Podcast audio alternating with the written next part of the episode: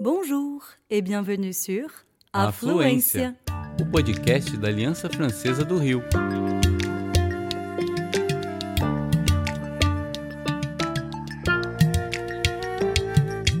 Você está ouvindo Tête à Tête.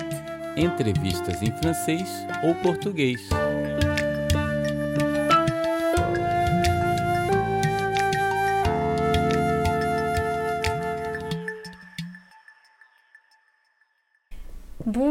Et bienvenue sur ce nouvel épisode de Tête à Tête, une série d'entretiens des Alliances françaises du Brésil.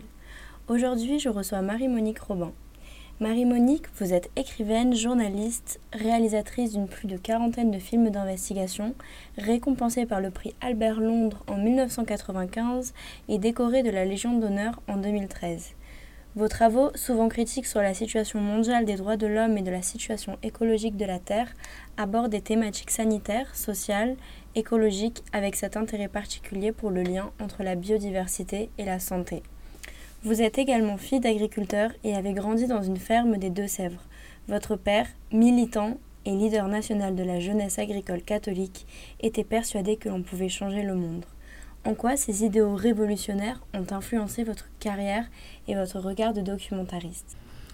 Eh bien, je pense que effectivement, euh, mes parents, mes mon père et ma mère, en fait, ils étaient tous les deux militants de la jeunesse agricole euh, catholique. Et mon père était responsable national et ma mère euh, départementale. Et ils se sont rencontrés lors de. Il y avait régulièrement des, bah, des fêtes, enfin, euh, voilà, des, échanges entre les jeunes ruraux, hein, donc ils se sont rencontrés à cette occasion. Et, et donc, oui, effectivement, ils m'ont transmis cette conviction qui faisait partie de leur foi catholique à eux, hein, bien sûr, euh, que on pouvait changer le monde, voilà, et qu'on voilà, euh, qu'on était là, euh, nous les humains, pour euh, faire en sorte que les bah, que les conditions de vie soient les meilleures possibles sur cette terre, voilà. On remarque que les sujets que vous abordez au début de votre carrière jusqu'aux années 2000 ont des thématiques en lien avec les droits de l'homme, les luttes sociales. Est-ce que vous pourriez nous parler de cette période? Quel journaliste étiez-vous et qu'est-ce que vous aviez envie de raconter au monde? Moi, j'ai choisi le métier de journaliste avec cette euh, envie de changer le monde. Et, mon axe principal, en fait, dans tous les films que j'ai faits, ou les livres, euh, ce sont les droits humains. Les droits de l'homme, comme on dit. hein. Donc, j'ai commencé par euh, des films qui, qui s'intéressaient aux victimes classiques, si j'ose dire, des, droits humains. par exemple, les victimes des dictatures militaires, hein, comme il y avait en Argentine, au Brésil d'ailleurs aussi. Euh, voilà. Euh, mais ça pouvait être aussi euh, bah, le problème des violences conjugales, parce que c'est aussi un, droit humain. hein. donc, le, sort des enfants, etc. Et puis petit à petit, je me suis intéressée beaucoup au modèle agricole dominant, parce qu'évidemment, la question des semences, de la nourriture, de la qualité des aliments, de l'eau, des, des sols, etc. C'est aussi une question de droits humains. Voilà. Donc, euh, depuis une vingtaine d'années, euh, je, me consacre beaucoup à cette question euh, du modèle agro-industriel, de son impact sur les sols, sur la biodiversité, sur les paysans. Vous savez qu'on utilise beaucoup de pesticides, hein, et les pesticides, ben, ça provoque des maladies chez les paysans, par exemple. Voilà. Donc, c'est un sujet que je traite sous toutes ses formes depuis des années. Plusieurs de vos films évoquent donc euh, la situation climatique et environnementale. Quel est selon vous le rôle du journaliste d'investigation dans la situation d'urgence sanitaire et climatique actuelle? Ouais, moi, je pense que le, le rôle du journaliste, euh, c'est, euh, comme le disait Albert Londres, qui est le père du journalisme d'investigation en France. hein. Vous avez dit que j'avais eu le prix Albert Londres. Le prix, le prix Albert Londres eh doit son nom à un journaliste du début du XXe siècle qui a dit euh, notre mission, hein, donc la mission des journalistes, ce n'est pas de faire du tort ni de faire du bien, c'est de mettre la plume dans la plaie. Donc, euh, bah, tous les journalistes devraient être des lanceurs d'alerte, en fait. hein. C'est-à-dire, euh, devraient être là pour bah, dénoncer ce qui ne marche pas, les dysfonctionnements institutionnels, voyez, les mensonges, les manipulations. Donc, voilà, le rôle des journalistes, c'est ça. Donc, euh, ils ont un rôle dans la cité. D'ailleurs, on parle du quatrième pouvoir quand on parle de la presse. ben, les trois premiers pouvoirs, on les connaît, hein, c'est le pouvoir judiciaire, le pouvoir législatif, le pouvoir exécutif. ils sont d'ailleurs censés œuvrer pour l'intérêt général, on l'espère. Ceux qui en doutent, eh bien, il y en a de plus en plus malheureusement et ça fait des crises politiques justement. Et donc nous, si nous, la presse, nous représentons le quatrième pouvoir, eh bien, nous devons aussi œuvrer pour l'intérêt général. Hein. Donc voilà. Et vous avez effectué de nombreux voyages en Amérique latine, plus de 100, je crois. Comment est survenu cet attrait pour euh, ce continent?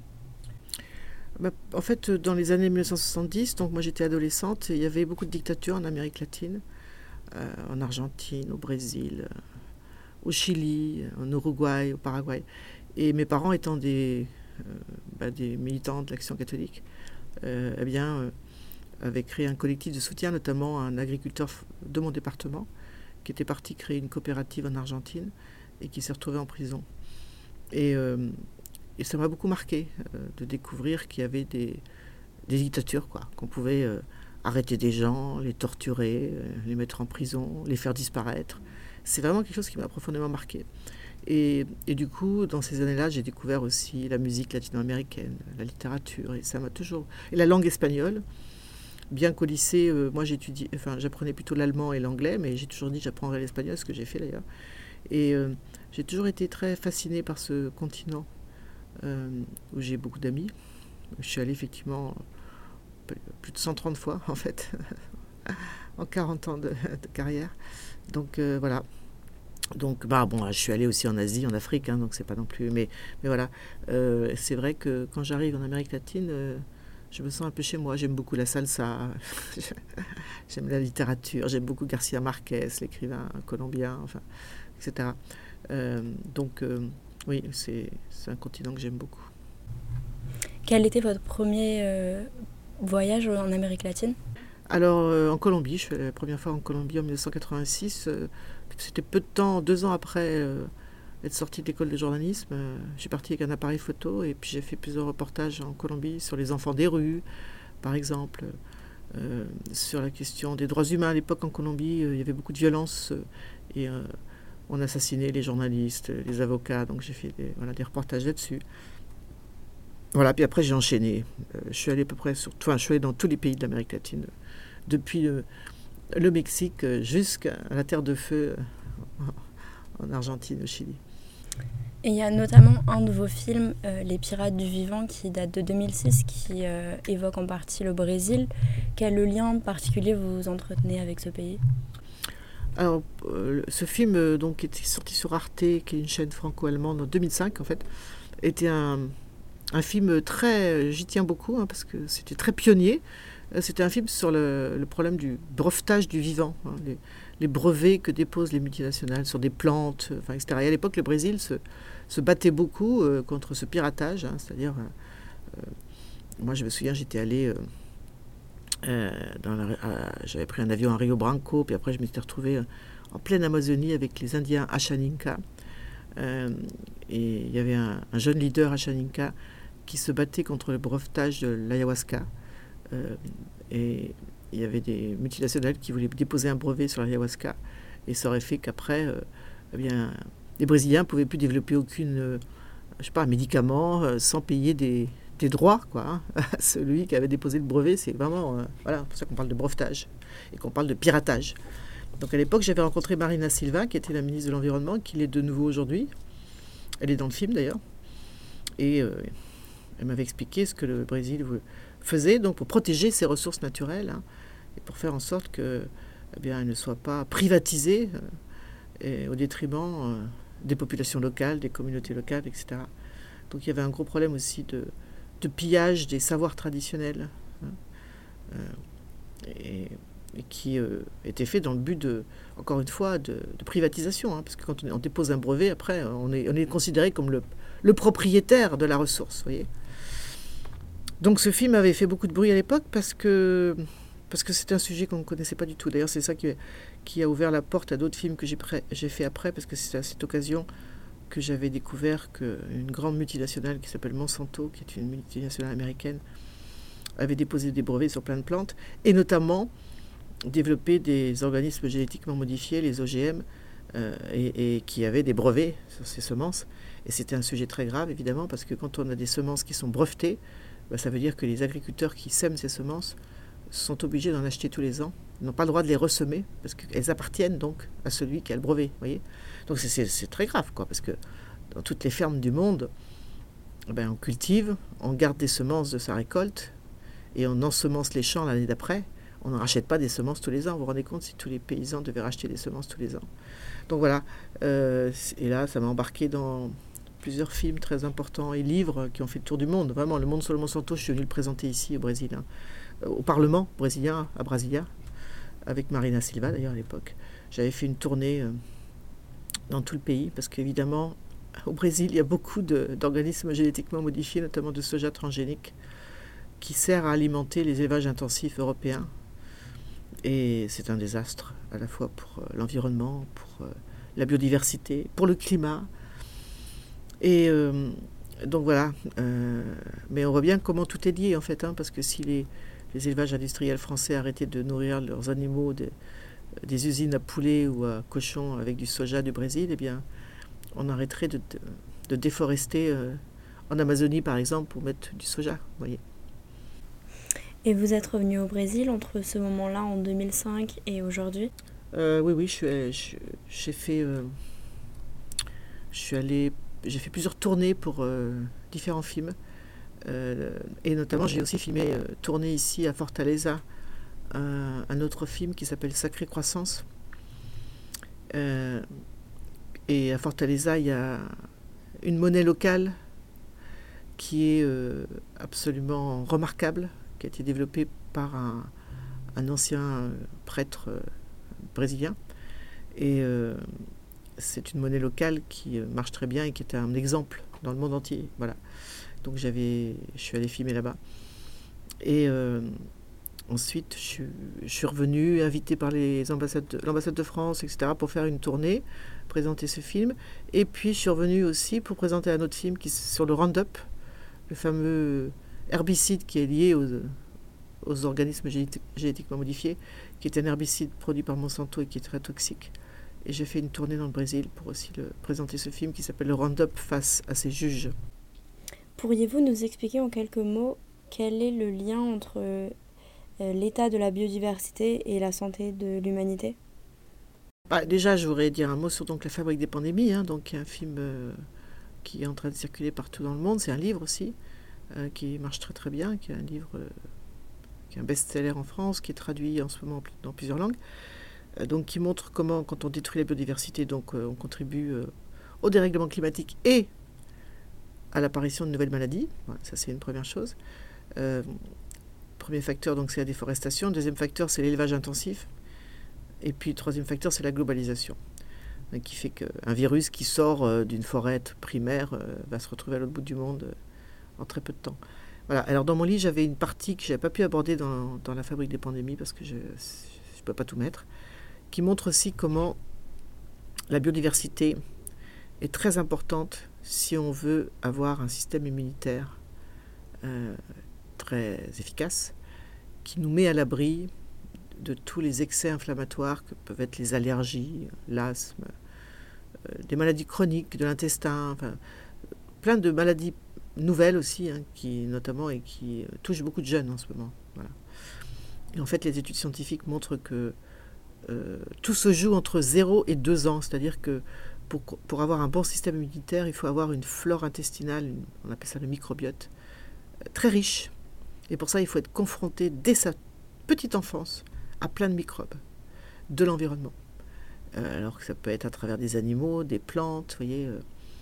Euh, voilà. Donc évidemment, dans les villes euh, où il y a beaucoup de béton, où euh, il y a peu d'environnement naturel, où beaucoup de malbouffe, ou d'aliments industriels qui n'ont aucune valeur nutritive et qui sont très aseptisés, eh bien, ça provoque de l'obésité. C'est ce que démontrent les études. Et on voit bien comment partout, y compris au Brésil, l'obésité, que moi je suis venu au Brésil les premières années, il n'y avait pas d'obésité, très peu. Maintenant, je suis toujours frappé quand je reviens de voir que bah, y en a partout. C'est complètement impressionnant, quoi. Mais pas qu'au Brésil, hein. c'est vrai au Mexique, les États-Unis évidemment, enfin, et en Europe, euh, Donc euh, c'est fou parce qu'on est dans une situation mondiale actuellement où on a près d'un milliard de personnes qui ne mangent pas à leur faim, qui sont en état de malnutrition chronique, et un milliard 400 millions qui sont en état d'obésité et de surcharge pondérale. c'est absolument... Et tout ça à cause d'un système alimentaire de très très mauvaise qualité, hein, d'aliments de très mauvaise qualité, d'aliments industriels, euh, bourrés de pesticides, vous voyez. Et c'est très clair que les données euh, scientifiques sont là, on connaît euh, tous les mécanismes qui ont conduit à ça. Hein. Parce que moi, il y a 40 ans, quand j'ai commencé le métier de journaliste et que j'ai commencé à voyager, les obèses, c'était quelque chose très très peu. Quoi. Ça existait évidemment, mais et maintenant, il y en a partout. Hein. Et puis le diabète, il y en a partout. Et puis les cancers, il y en a partout. Chez les jeunes, les moins jeunes, enfin, euh, les maladies neurodégénératives, c'est pareil. Parkinson, il y en a partout. Vous voyez Donc, euh, et, les problèmes de stérilité, il y en a de plus en plus partout. Et tout ça, bon, moi j'ai fait beaucoup de films et de livres là-dessus. Hein. On sait, euh, c'est dû à l'environnement. Hein. C'est à la contamination de l'environnement, des aliments, de l'eau, de l'air. Et puis l'absence de biodiversité dans, dans les lieux de vie, quoi. Est-ce que vous croyez en la force euh, des citoyens sur les dégâts qui sont faits à une échelle qui semble nous dépasser? Ah bah, En tout cas, ce qui est sûr, c'est que Là, je sors d'un nouveau film hein, qui est en train de. C'est pour ça que je suis ici d'ailleurs, La fabrique des pandémies, euh, qui montre comment la destruction de la biodiversité, notamment dans les zones tropicales et notamment dans les forêts primaires comme l'Amazonie, est l'un des facteurs euh, majeurs euh, de l'émergence de nouvelles maladies infectieuses. C'est très très bien démontré par les scientifiques. Et du coup, pour ce film, je suis allé en Amazonie, mais pas au Brésil. Je suis allé en Guyane française, voilà, qui est aussi en Amazonie, n'est-ce pas? Mais je suis allé aussi au Gabon, au Mexique, en Thaïlande, au Kenya, à Madagascar. Enfin, j'ai vraiment fait un tour du monde euh, pour rencontrer des scientifiques qui ont montré les liens entre la destruction de la biodiversité et l'apparition de nouvelles maladies, comme la Covid-19. Et là, j'ai vraiment compris que le dérèglement climatique était en train de s'emballer, que ça va très vite, que la biodiversité était vraiment très menacée, et que nous allions avoir de plus en plus de maladies nouvelles qui allaient apparaître si on continuait de, bah, dans la même direction. Quoi. Donc, euh, eh bien, les citoyens et les citoyennes, il y en a partout, vous savez, dans le monde qui ont compris hein, ce qui est en train de se passer et qui, euh, qui résistent, euh, qui essaient de protéger l'environnement, la biodiversité, etc., qui s'opposent à des, à des projets d'aménagement, d'infrastructures. Là, j'étais en Colombie il y a deux jours et il des citoyens et citoyennes qui s'opposent euh, à l'exploitation des mines, par exemple, ou à la déforestation pour refaire de l'élevage. Et, voilà, en France, il y a des manifestations en ce moment aussi très importantes pour euh, euh, protester contre des projets d'aménagement qui, bah, qui, détruisent l'environnement, les écosystèmes. Donc, les citoyens et citoyennes, évidemment, ils ont un rôle à jouer, mais si on veut changer de cap rapidement, hein, parce que c'est absolument urgent. On a besoin des politiques qui prennent les bonnes mesures. Et malheureusement, pour l'instant, ce n'est pas le cas. Votre prochain film, Vive les microbes, est en cours de réalisation. Est-ce que vous souhaitez nous en parler ou nous parler d'un autre projet que vous avez à venir? Vive les microbes, c'est un film qui montre comment il est très très important euh, que nos enfants euh, euh, aient accès à la nature, mangent sainement voilà, parce que si ce n'est pas le cas, eh bien, ils seront sujets à des, problèmes inflammatoires, donc avec toutes ces maladies.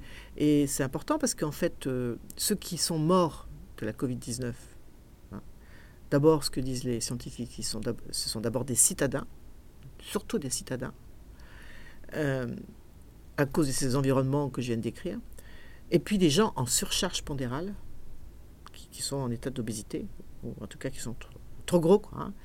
Et on comprend mieux pourquoi, euh, euh, y compris au Brésil par exemple, euh, dans des régions qui sont plutôt, on se dit, bah, il y a la nature, mais oui, mais ça suffit pas, parce que si vous êtes dans la nature et que vous mangez, vous buvez 2 litres de coca et, que vous mangez très mal, et eh ben, vous êtes obèse et vous avez du diabète et vous allez mourir de la Covid-19, voyez. Donc ceux qui sont morts, ce sont ces gens qui ont ces maladies chroniques, qui sont dues à une mauvaise alimentation, à une absence de biodiversité dans la petite enfance. Et donc, dans le film, par exemple, je vais interviewer un scientifique qui a travaillé sur euh, le fait que quand on est obèse, on est beaucoup plus vulnérable, par exemple, au virus de la grippe, c'est-à-dire qu'on en meurt beaucoup plus que les autres, hein, mais aussi au virus du, coronavirus. pareil. Et il a essayé de comprendre pourquoi. Hein. Donc, euh, euh, vous voyez, tout ça est très éclairant en fait. Hein. On comprend mieux ce qui se passe là. Voyez Donc, la conclusion, c'est toujours la même. Moi, j'ai fait un film, un, livre là-dessus qui s'appelle Les moissons du futur. Bon, j'avais pas filmé au Brésil, mais j'aurais pu parce qu'il y a quand même des expériences au Brésil à travers le mouvement, le MST par exemple, euh, qui développe l'agroécologie, l'agriculture familiale, bio, etc. ça reste assez minoritaire dans le pays, mais ça existe. Bon, je suis allé dans d'autres pays, je suis allé au Mexique, je suis allé euh, au Sénégal, je suis allé au Japon, enfin, en Allemagne. Enfin, euh, donc, bah, tous ces agriculteurs qui font de l'agriculture biologique, sans pesticides, sans engrais chimiques, et encouragés par les consommateurs hein, qui, qui mangent leurs aliments. Et c'est ça, c'est évidemment ça la solution. Ça sera bon pour euh, la santé, des paysans y compris, parce que j'ai fait un, autre film et un autre livre qui montre comment beaucoup d'agriculteurs partout, et le, Brésil est très mal placé pour ça malheureusement, ils, utilisent tellement de pesticides ici qu'il y a plein de gens qui en meurent. J'ai plus les chiffres en tête, l'Organisation mondiale de la santé disait, mais c'est des centaines de milliers de morts au Brésil à cause des pesticides. Donc euh, voilà, donc... Euh, ça sera, euh, si on change de modèle agricole, ce sera bon pour les paysans, ça sera bon pour les consommateurs, évidemment, parce qu'ils arrêteront de manger des, fruits et surtout des légumes pleins de pesticides, hein, euh, qui ne sont pas du tout bons pour la santé. Ça sera bon pour le climat, parce que, évidemment, quand on fait des, euh, de l'agriculture industrielle, eh c'est des monocultures, donc on déforeste. donc, eh ben, ça, contribue au dérèglement climatique, évidemment. Et puis, ça sera bon aussi pour la biodiversité, évidemment, parce que monoculture, c'est évidemment l'opposé de la biodiversité. Et comment vous arrivez à garder le moral en étant au front d'enquêtes aussi euh, dramatiques? Bah, Vous savez, moi je fais ça euh, parce que je pense qu'il y a une urgence. Hein. il faut absolument. Euh, moi, mes films et livres, ils font beaucoup, ils voyagent beaucoup dans le monde hein, parce que. vous savez, même, même le film et le livre sur Monsanto qui sont sortis ici hein, en, portugais, le livre aussi d'ailleurs, euh, Monsanto m'a jamais attaqué en justice hein, parce que tout ce que j'écris, euh, je dis, ben, c'est tout euh, vérifié, prouvé. Il y a les témoignages qu'il faut, il y a les documents qu'il faut. Enfin, donc voilà, je fais ça pour que les citoyens et les citoyennes soient informés et puissent agir. C'est mon rôle. voilà, alors il faudrait aussi convaincre les hommes et les femmes politiques qu'il faut avoir un peu de courage maintenant et qu'il faut, ah, par exemple, changer de modèle agricole. Je me répète, mais c'est quand même très très important. Merci beaucoup Marie-Monique Robin d'avoir pris le temps pour cet entretien, de nous avoir parlé de vos travaux et des convictions qui les motivent et on espère vous revoir très vite dans une des alliances françaises.